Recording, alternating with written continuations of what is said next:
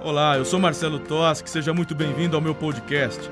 Aqui você encontrará várias mensagens, bate-papos que vão desafiar você a ser resposta para essa geração. Prepare o seu café, acomode-se e deixe o Espírito Santo falar com você. Muito bem, nós estamos numa série de mensagens falando sobre a concordância, o poder do nós. E, uau, domingo eu não sei vocês, mas para mim foi o epicentro da, da série. Foi algo assim. É, uau! Minha cabeça expandiu, meu cérebro expandiu. Foi algo fantástico. Como que Deus falou comigo neste domingo. Espero que com você também. Se você não veio domingo por algum motivo, não fique sem assistir, ouvir esta mensagem. Já deve estar no canal do YouTube da igreja, deve ter subido já. Às terças-feiras, nós continuamos dando o enfoque aqui, só que agora de uma forma mais direcionada para você que é líder de célula e você que está envolvido com ah, o pastoreio e de uma forma bem específica a gente vai hoje tratar de um assunto que eu considero também de fundamental importância no que diz respeito a esta unidade e a esta concordância. Quero convidar você a baixar sua cabeça e orar comigo. Vamos conversar com o Senhor. Queria que você pedisse a Ele para que o teu coração seja uma uma terra preparada para receber a boa semente. Diga a Ele que você quer ser ministrado pelo Espírito do Senhor. Ore por você, ore por mim. Faça isso agora, por favor.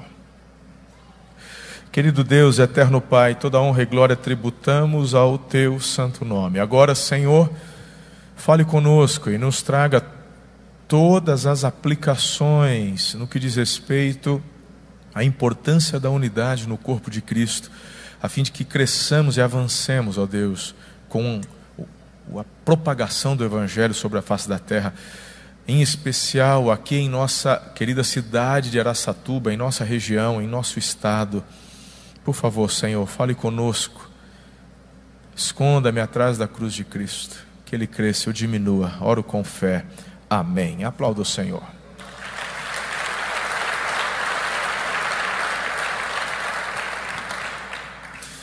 Quero conversar com vocês sobre o poder da oração. talvez algumas pessoas possam ficar assim, perguntando, mas quanto à unidade que a gente tem que orar, a gente sabe, pastor, mas o que tem a ver isso com a série? Meu irmão, isso eu estou aqui colocando como base, inclusive as palavras de Jesus, onde ele diz: aquilo que vocês concordarem na terra, o meu Pai, isso tem a ver com, diga, oração Ok, então vamos a Atos capítulo 4, verso 31 e depois capítulo 2, verso 43. Diz assim: Tendo eles orado, tremeu o lugar onde estavam reunidos, todos ficaram cheios do Espírito Santo e com ousadia anunciavam a palavra de Deus. E o próximo, capítulo 2, 42. E perseveravam na doutrina dos apóstolos, e na comunhão, e no partir do pão, e nas orações. Diga nas orações. Querida, a oração, na verdade, ela denuncia de quem você realmente depende. Aqui é importante você ter esta convicção, porque muitas pessoas falam e afirmam que confiam no Senhor, mas e a tua vida de oração? O quanto você tem de diálogo com Ele durante o seu dia? Não estou falando de uma visão religiosa, onde você na igreja ora, ou onde, ah, para eu orar eu tenho que estar na minha casa, eu tenho que estar ali num determinado local, num determinado horário, ah, o meu tempo de oração é só de madrugada. Irmão, orar é conversar com Deus. E por isso que Jesus falou que nós devemos orar sem cessar. A oração, na verdade, precisa ser contínua, porque é o nosso relacionamento com o Abba. É claro que é tão importante termos um tempo separados, com Ele, onde vamos meditar, aprofundar. Mas, queridos, a oração, ela precisa ser e fluir de forma natural na vida do crente. Diga amém a isso, por favor. Ah, ok. Que bom que você concorda. É, por livre e espontânea pressão, né? Queridos, você nunca será maior do que sua vida de oração. Nunca. Lucas capítulo 11, verso 1, Jesus estava orando em certo lugar, e quando terminou, um dos seus discípulos lhe pediu: Senhor, ensina-nos a orar, como também João ensinou os discípulos dele. Por que é que os apóstolos foram pedir a Jesus? Por quê? Vamos lá, raciocina comigo. Hã? É? Por que, que eles pediram para Jesus? Para que ele os ensinassem a orar. Hã? Vocês com máscara parece que estão com a boca cheia de arroz. Eu não entendo nada aqui. Vocês. Eu não entendo nada daqui. Relacionamento, intimidade tem a ver com isso, Otávio. Por que é? Hã? Porque eles viam Jesus orar. Por isso que eu falei, tem a ver com a intimidade e o relacionamento. Perfeito. É como um filho.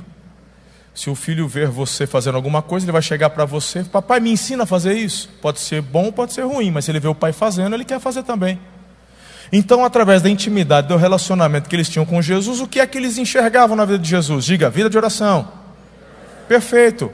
Olha, nós estamos vendo que o Senhor sempre tem essa intimidade, está sempre se retirando, está sempre orando. Aí fala, ensina a gente a fazer isso também. Como é que é? que a gente está percebendo que esse é um diferencial na sua vida. Não é um hábito saudável, não. A gente está percebendo que é, um, que é algo essencial para você. E a gente quer ter isso dentro do coração também. Então, eu tenho aqui alguns direcionamentos bem práticos. Alguns vão apenas relembrar, quem sabe alguns aqui aprendendo pela primeira vez, mas pense numa lista para você quando tiver seu tempo de oração, estar seguindo e observando. Em primeiro lugar, no que diz respeito a uma vida poderosa de oração, aprenda a orar com fervor. Diga oração fervorosa.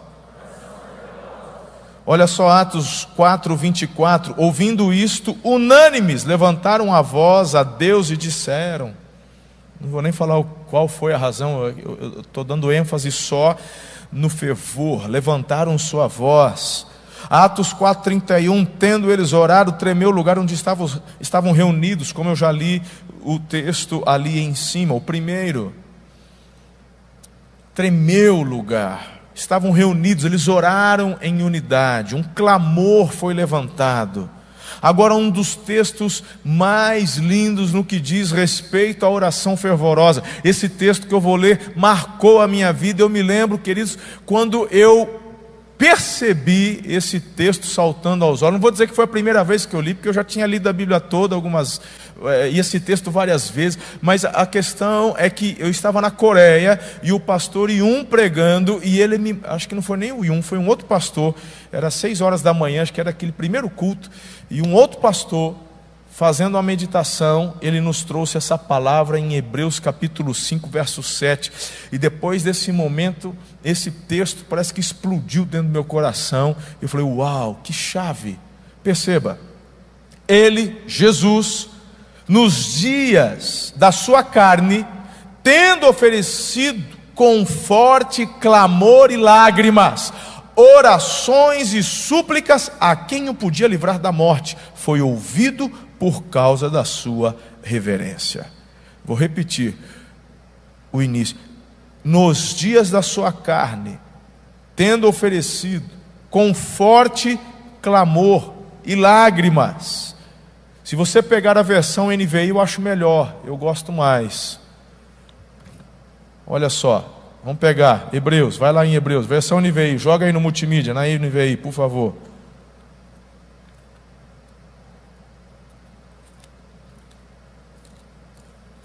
Hebreus capítulo 5, verso 7.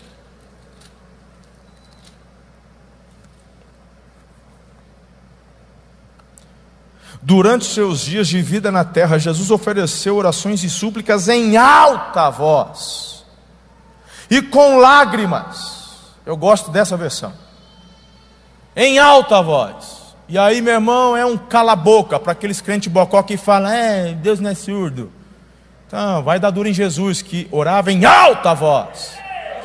Então, irmão, deixa eu te falar uma coisa: a oração fervorosa faz parte da sua vida cristã, poxa.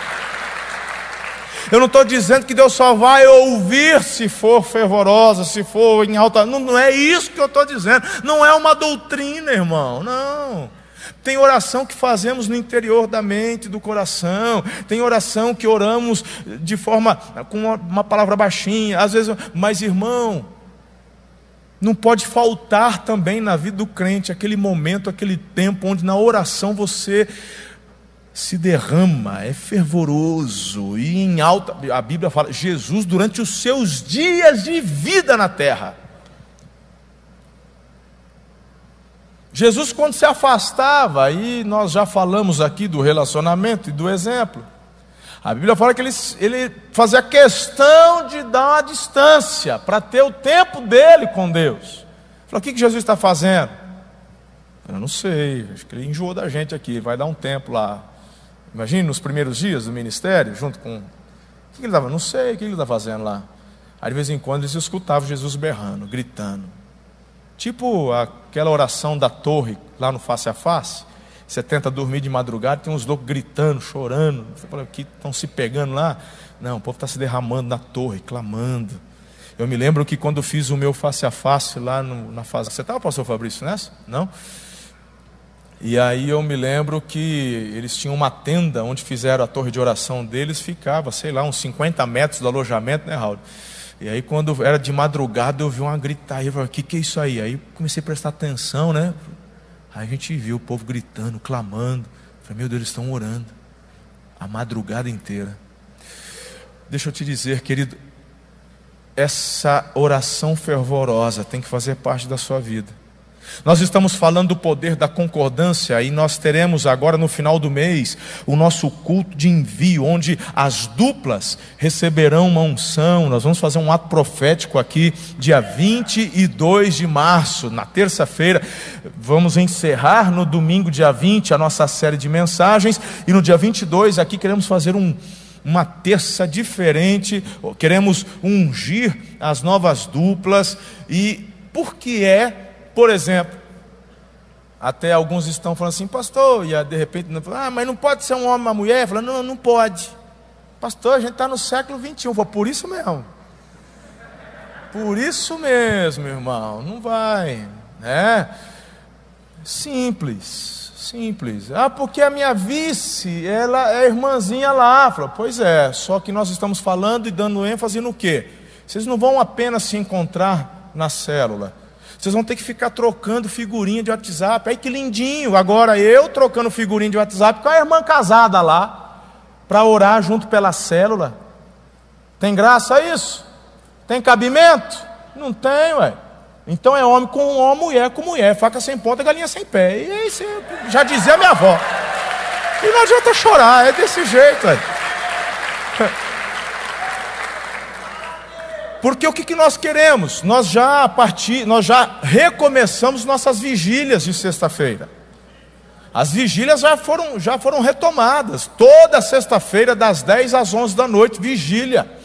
E durante as vigílias das regiões, o pastor vai estar aqui e haverão momentos onde as duplas da célula vão se reunir para levantar um clamor fervoroso para eu pegar a esposa do irmão Beltrano, trazer ela aqui e orar, segurando a mão dela. Mas eu posso fazer isso com o meu outro, eu pego o fulano, o Beltrano, que é meu. Aí eu tenho liberdade para a gente ter essa concordância.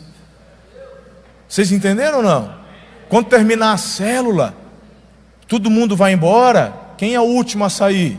Diga os líderes são os últimos, não é verdade?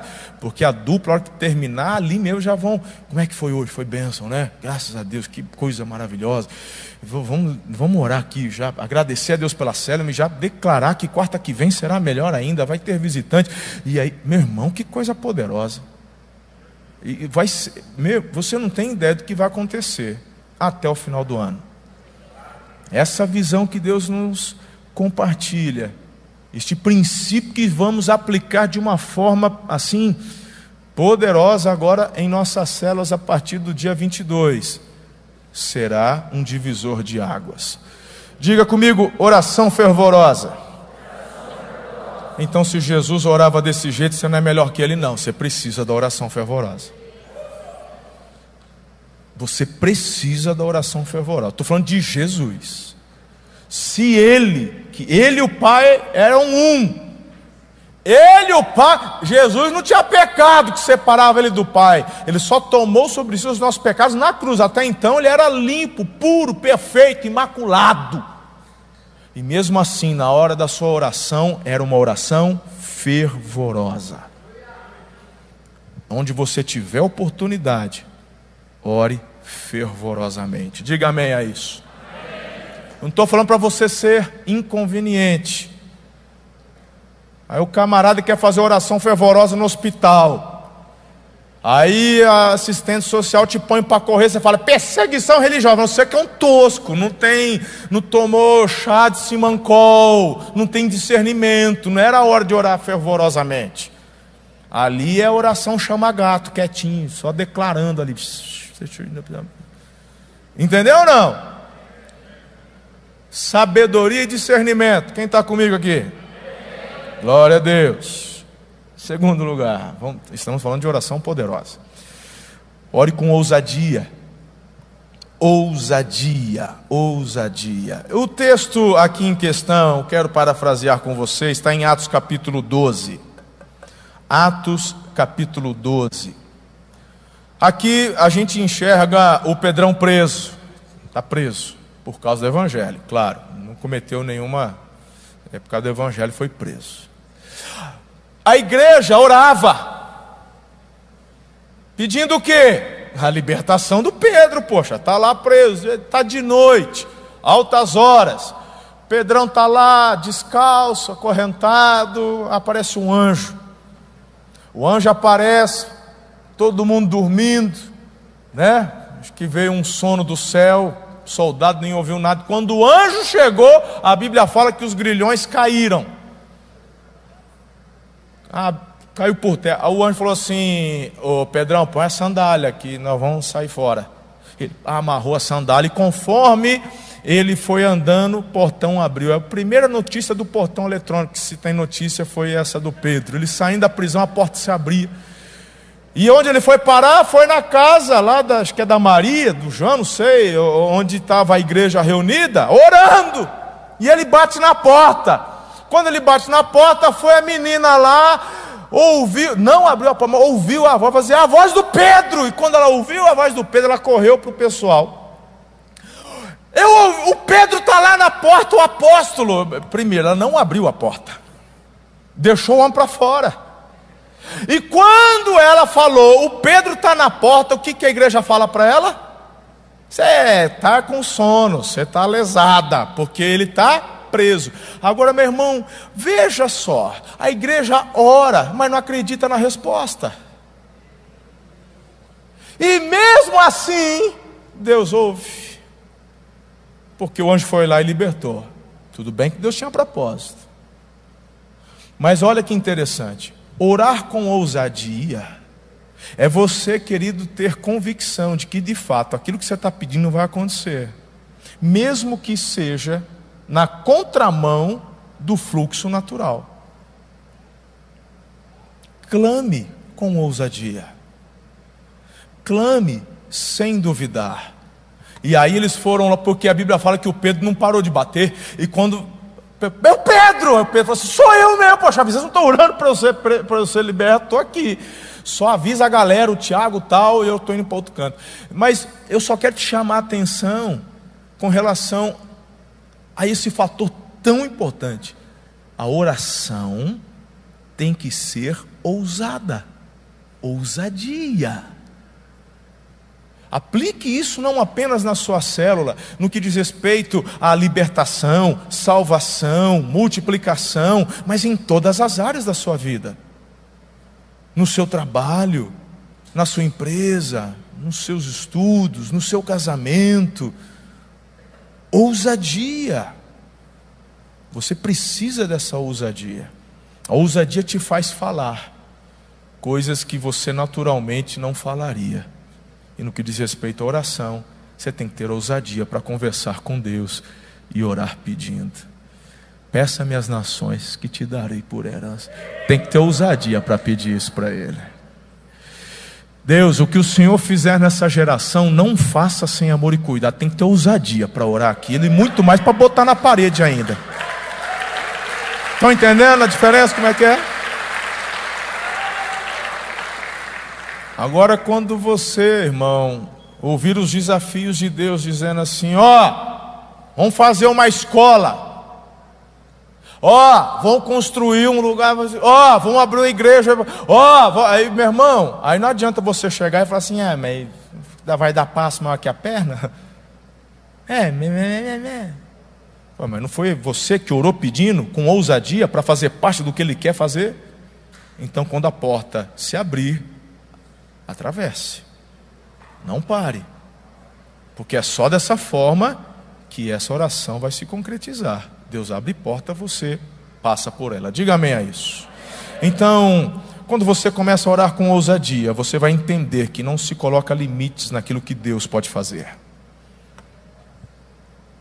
Terceiro, seja específico na sua oração.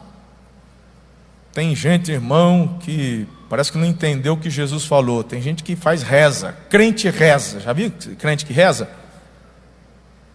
Chavão de crente que reza.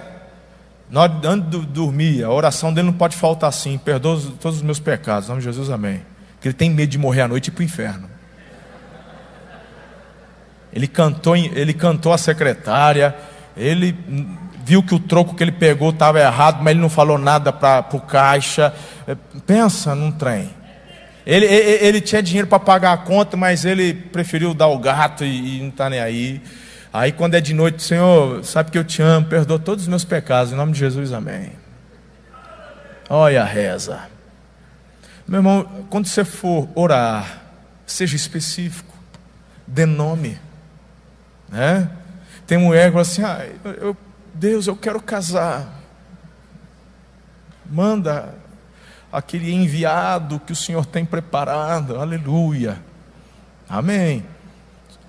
Então por que, que eu estou solteiro? Porque Deus mandou e você, como não pediu nada específico, Ele mandou. Aí você não gostou do que Ele mandou e acha que Deus não mandou, mas foi Ele que mandou. Foi Ele, cara. Você não quis. É, mas, também, o feio que era o cão. Falei, mas tudo bem. Então, mas você pediu um cara bonito? Não, só falei que eu queria casar. Eu falei, então não reclama.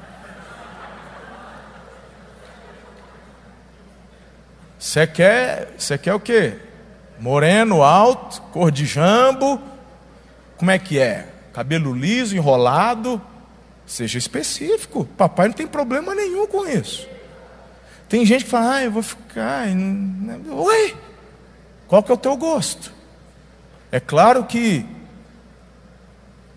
tem questões muito mais importantes. Que seja um homem íntegro, cheio do teu espírito, porque meu irmão, aqui é a base para você ter um marido que vai te honrar. Ele tem que ser direcionado e dirigido pelo Espírito Santo. Que se ficar só carne, vai, você, tu vai para a roça. Então, que ele seja alguém dependendo. Ó, oh, mas Senhor, eu queria que ele tivesse pelo menos 1,85m, Senhor.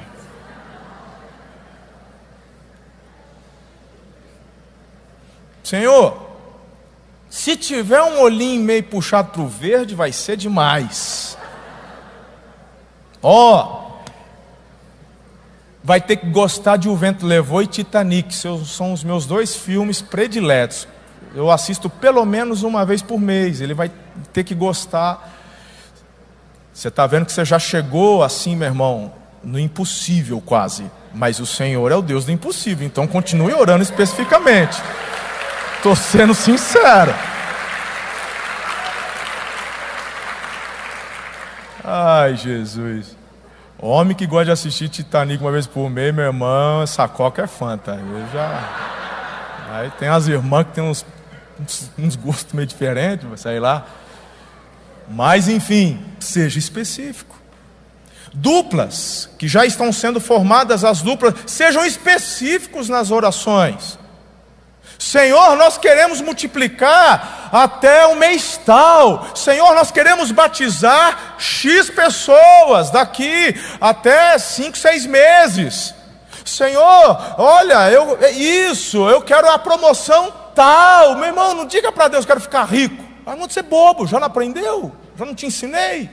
Senhor, guia-me pelo caminho da prosperidade, ajuda-me a ser próspero. E você, dessa forma, já está pedindo para Deus sabedoria, discernimento, ousadia, coragem, trabalho duro, perseverança. Senhor, abra a porta. Deus, eu tenho um curso. Meu irmão, no caminho da trajetória, da prosperidade, o que, que você faz? Ah, eu sou da área da saúde. Ok, o que está acontecendo de novo na área da saúde nesses dois últimos anos que teve uma reviravolta? Qual que é a maior deficiência? Meu irmão, se tem uma coisa que eu estou entendendo hoje na área da saúde que piorou nos dois últimos anos, foi a empatia no atendimento. Mas caiu no pé. Botaram a desculpa nesse negócio de pandemia. E, meu irmão, impressionante. Como que o atendimento que já não era lá aquelas coisas virou uma porcaria. Você que é da área da saúde, me perdoe, porque eu sei que você faz a diferença onde você está, mas no coletivo, uma falta de respeito e consideração com as pessoas, com os parentes. E tudo isso nas costas da pandemia, conversa fiada. Então, de repente, você que é da área, fala: Deus me dá algo para eu me destacar aqui, para eu andar na contramão Aí de repente você vai falar, Deus, como é que eu posso? Aí vai aparecer um curso de inteligência emocional para você fazer, que vai gerar, quem sabe, um atendimento melhor da sua parte. Pra... E, meu irmão, de repente você vai para um, uma parcela, para um caminho que só você está enxergando, porque Deus está. Aí você, Deus, eu quero fazer esse curso, não tenho dinheiro. Oração específica, eu preciso de dinheiro para fazer esse curso. Meu irmão, se Deus vai mandar um anjo de carne e osso, um anjo de branco, não sei, mas Deus vai fazer. Você está orando especificamente. E qual que é a motivação? Uma vida próspera. Mas você está entendendo que para chegar lá não é pedir dinheiro para Deus. Você está pedindo o quê? Portas abertas, oportunidades, trabalho, conhecimento, obediência, aplicação e a frutificação é o resultado que você lá atrás queria. Diga oração específica. Uau! Atos 13, 2. Ali fala, enquanto eles estavam adorando o Senhor e jejuando, o Espírito Santo disse: Separem-me agora, Barnabé e Saulo. Eu tenho uma, um chamado, eu tenho uma obra específica para eles. A igreja orando é que vai receber os apontamentos, mas você, igreja, precisa da mesma maneira colocar. Quarta orientação: ore também de forma individual. Nós até aqui abordamos a questão da importância por conta até do nós e da concordância, a oração coletiva, oração em dupla, oração no casal, mas você precisa também, a exemplo do que falei de Jesus, nutrir uma vida de relacionamento e intimidade, oração individual. Queridos, eu vejo isso em tantos trechos da palavra de Deus. Eu poderia citar aqui Atos 9:11 então o Senhor lhe disse: Levante-se, vá à rua que se chama direita, e na casa de Judas procure um homem de Tarso chamado Saulo. Ele está orando. Se você for para Atos 10, 9, no dia seguinte, enquanto eles, eles viajavam e já estava perto da cidade de Jô, Pedro subiu ao terraço por volta do meio-dia a fim de orar. Eles aprenderam com quem? No caso de Pedro, na convivência com Jesus no caso de Paulo, por orientação do Espírito Santo e ouvindo pela tradição oral o que Jesus fazia. Falou, então tem que orar. Oração individual. Na, na oração coletiva, intercedemos, clamamos, rogamos ao Pai, mas é no nosso tempo a sós que abrimos os segredos do nosso coração com Ele. E uma das coisas mais gostosas é você ter liberdade de abrir o coração com Deus. Pense em, pense em uma pessoa que você não tem que ficar com reservas. Pense em uma pessoa que você pode abrir o coração sem ficar pisando em ovos. Sabe, aquele negócio assim, será que eu entro nesse assunto com fulano? Será que ele vai me interpretar mal? Esse risco não tem com o papai, porque ele já sabe. Na verdade, falei, ainda bem que você falou, só estava esperando você confessar, abrir o coração, porque olha, eu estou doido para transformar isso na tua vida, te ajudar, mas enquanto você não fala, né? Tem gente que fala assim: ah, para que eu vou falar se Deus já sabe? Primeiro, porque Ele mandou falar. Ah, por que eu vou confessar meu pecado para Deus? Porque Ele mandou confessar. Está lá em 1 João: se confessarmos os nossos pecados, Ele é fiel e justo para nos perdoar os pecados e nos purificar de toda injustiça. Que Ele mandou. Hã? Ele não mandou você pedir perdão, Ele mandou você confessar. São duas coisas diferentes. Então para com essa reza antes de dormir, perdoa todos os meus pecados. Se você mentiu, fala, Deus, eu menti. Menti para meu patrão, menti para meu pastor, menti para meu cônjuge, menti para meu pai. Dá nome aos bois. Conversa, fala. Tu vai sentir uma vergonha da peste. Me lembro a primeira vez quando fui ensinado que eu não deveria pedir perdão, mas deveria confessar. E quando eu falei, então eu vou confessar. Na hora de confessar, não tive coragem, não. Rapaz, deu uma vergonha. Eu consegui depois de dois dias, eu já estava no seminário.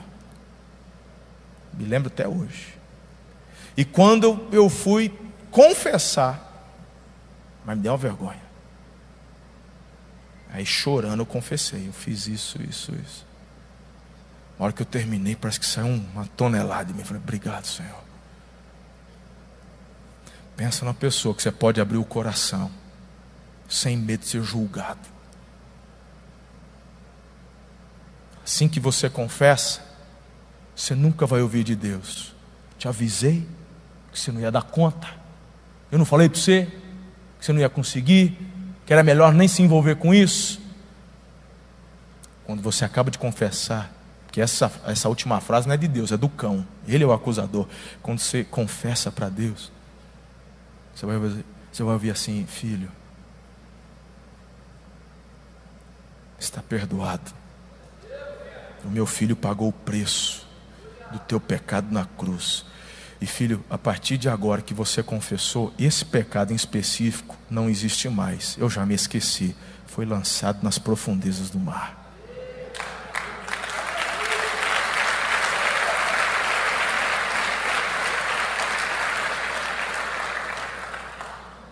E esse é o sentimento de quando você, na individualidade, conversa com Deus.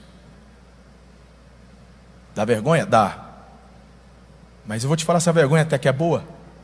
Que da próxima vez que vem a tentação para ser pecado, eu falo, rapaz, da outra vez fiquei com uma vergonha. Não quero passar aquela, essa vergonha. quero não. Isso te fortalece. Aí você se lembra da ternura do pai que te abraçou, que te ouviu. Você dormiu em paz. Fala, obrigado, Senhor. E aí só te fortalece. Estamos juntos? E por fim, ore em unidade. Atos 12, 12, onde muitas pessoas estavam congregadas e oravam. 13, é, perdão, Atos 3, 1. Pedro e João estavam se dirigindo ao templo para a oração das três horas da tarde. Capítulo 4, 31. Tendo eles orado, tremeu o lugar 4, 24. Ouvindo isto, unânimes levantaram a voz a Deus e disseram: Mais uma vez, repita: unidade. Quantas orientações preciosas no que diz respeito a uma vida poderosa de oração. Fervor, ousadia, confiança, unidade individualidade onde você abre e se derrama. Quanta coisa, quanta orientação tremenda.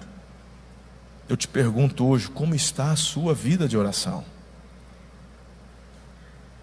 Como está o seu desenvolvimento de, de, de relacionamento com o papai? Fala para mim. Olha só Mateus 18, 18, que é o nosso texto base. Vamos relembrá-lo da nossa série de mensagens? Consegue projetar aí? Mateus 18, 18 até 20. Se projetar, vou pedir para eles lerem comigo. Não? Então eu leio. Em verdade lhes digo que tudo o que ligarem na terra terá sido ligado nos céus, e tudo o que desligarem na terra terá sido desligado nos céus. Em verdade também lhes digo que se dois de vocês sobre a terra concordarem a respeito de qualquer coisa que vierem a pedir, isso lhes será concedido por meu Pai que está nos céus. Porque onde estiverem dois ou três reunidos em meu nome, ali estou no meio deles.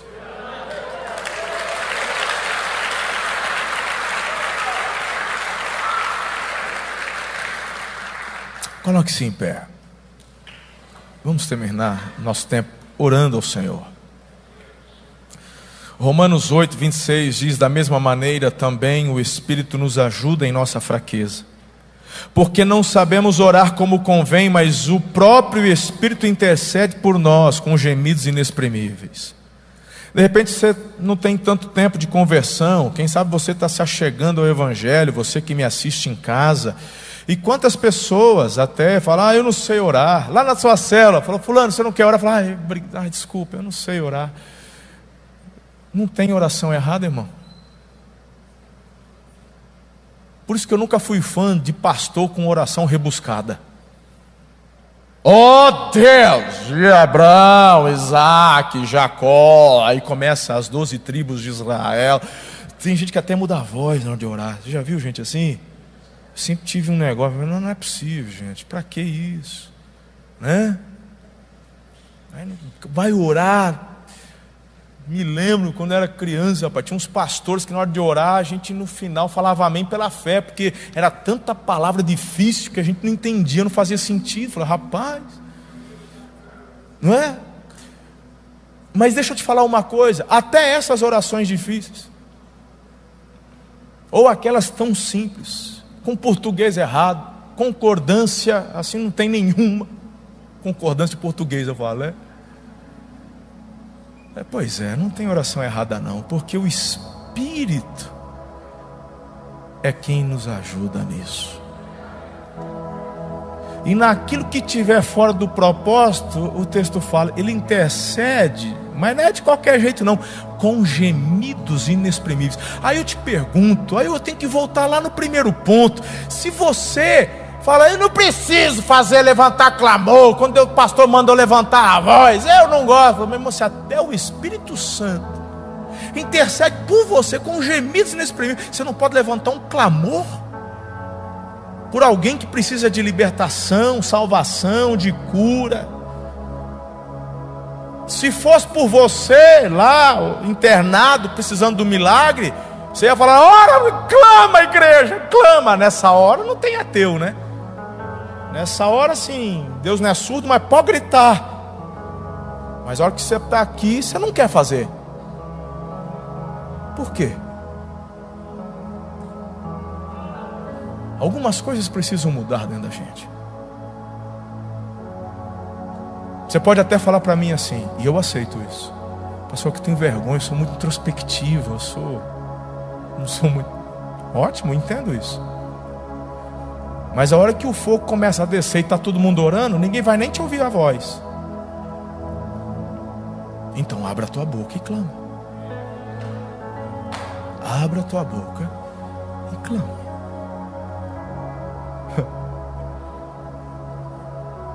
Como é que a gente termina uma mensagem dessa? Ué, levantando um clamor. Escutem, nós vamos orar nesse momento. Obrigado por ouvir. Se essa mensagem abençoou sua vida, compartilhe com um amigo. Ah, aproveite e me acompanhe também nas redes sociais, arroba Marcelo Toschi. Até a próxima!